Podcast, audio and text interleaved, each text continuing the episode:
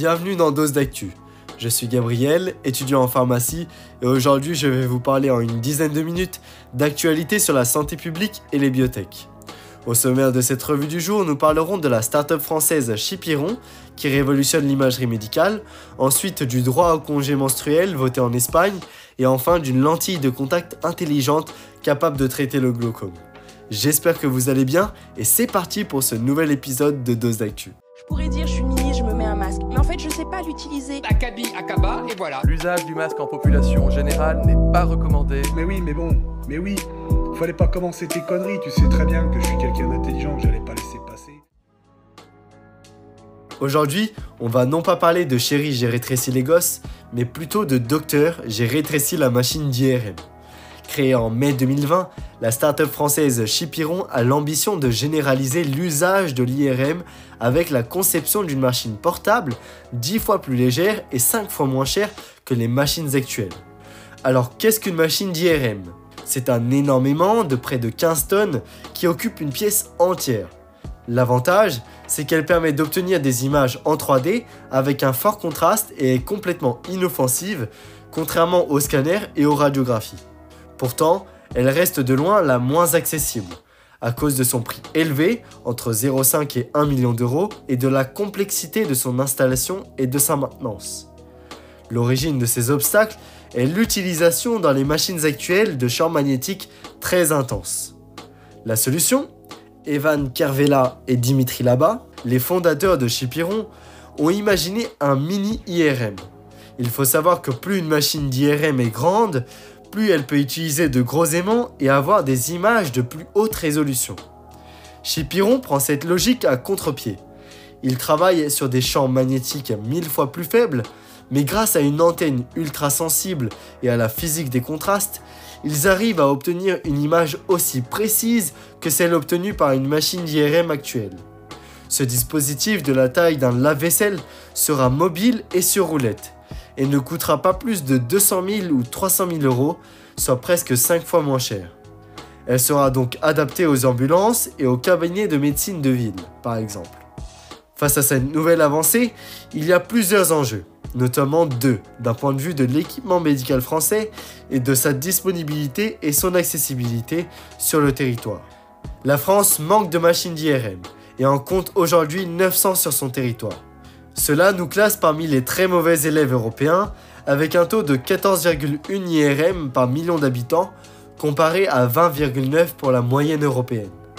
Par ailleurs, il faut attendre bien souvent plusieurs semaines pour décrocher un rendez-vous.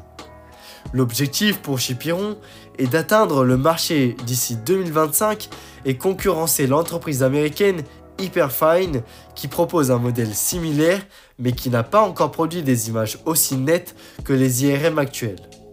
Le projet pourrait également avoir une portée internationale, notamment pour les pays du tiers-monde. En effet, actuellement, deux tiers de l'humanité n'a pas accès à l'IRM, affirme le président de Chipiron. Olé général pour les femmes espagnoles.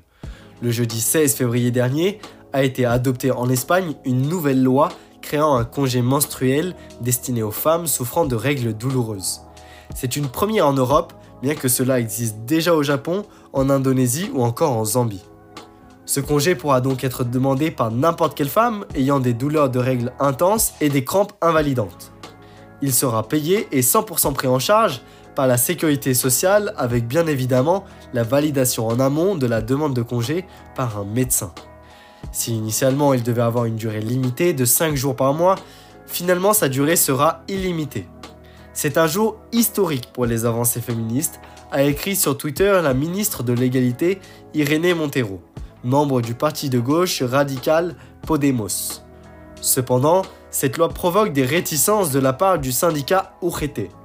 Rallié à la gauche, ce syndicat s'inquiète notamment d'un possible frein à l'embauche des femmes de la part d'employeurs voulant éviter ces absences.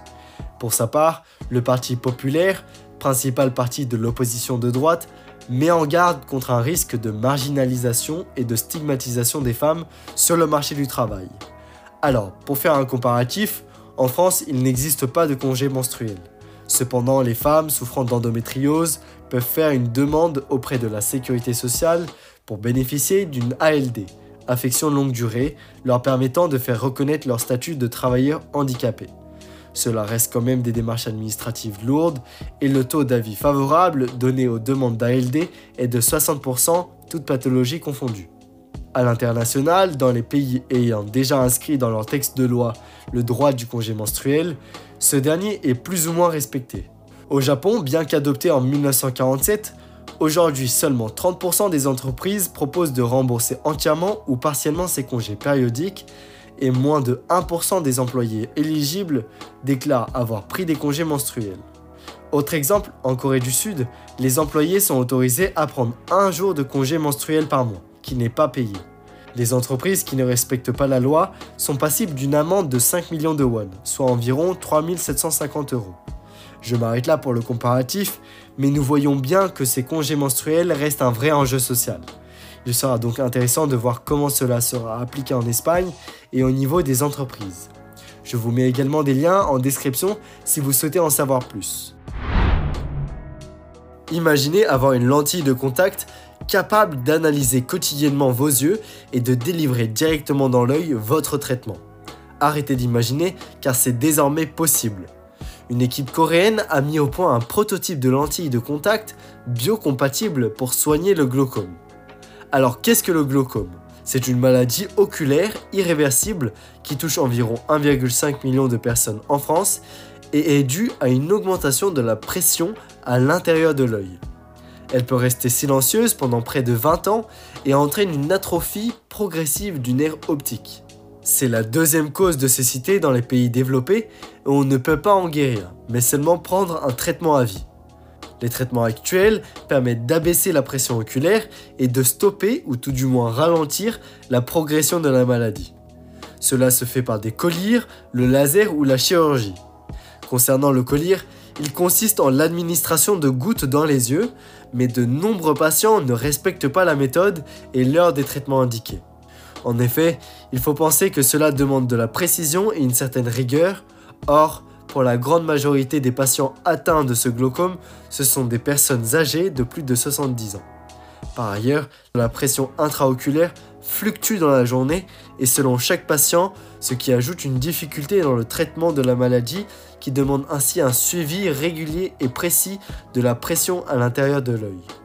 Pour remédier à ça, des chercheurs coréens ont créé cette lentille qui mesure en continu à l'aide de capteurs et délivre si nécessaire le collier, inclus dans un petit réservoir. Le tout fonctionne sans fil et les premiers tests effectués sur des lapins atteints d'un glaucome ont été très concluants. La bonne nouvelle, c'est que la lentille est bien supportée et elle ne se détériore pas. Elle permet un dosage précis et individuel et évite ainsi qu'un malade ne se mette trop de gouttes ou à l'inverse pas assez dans les yeux. L'équipe de chercheurs essaye actuellement de réduire l'épaisseur de la lentille autour de 150 micromètres pour le confort des patients et prévoit des essais cliniques sur l'homme au plus tard en 2025. Voilà, c'est la fin de cette dose d'actu. Merci de m'avoir écouté. Comme d'habitude, si vous voulez en savoir plus, je vous mets les liens en description. Si vous avez aimé, n'hésitez pas à vous abonner au podcast sur la plateforme où vous l'écoutez. Et pour rester connecté, je vous donne rendez-vous sur ma page Insta, dose-actu-off. Si vous avez des remarques et des sujets qui vous intéressent, parlez-en en commentaire ou par DM sur Instagram. Moi, je vous dis à bientôt pour un prochain épisode de Dose d'actu.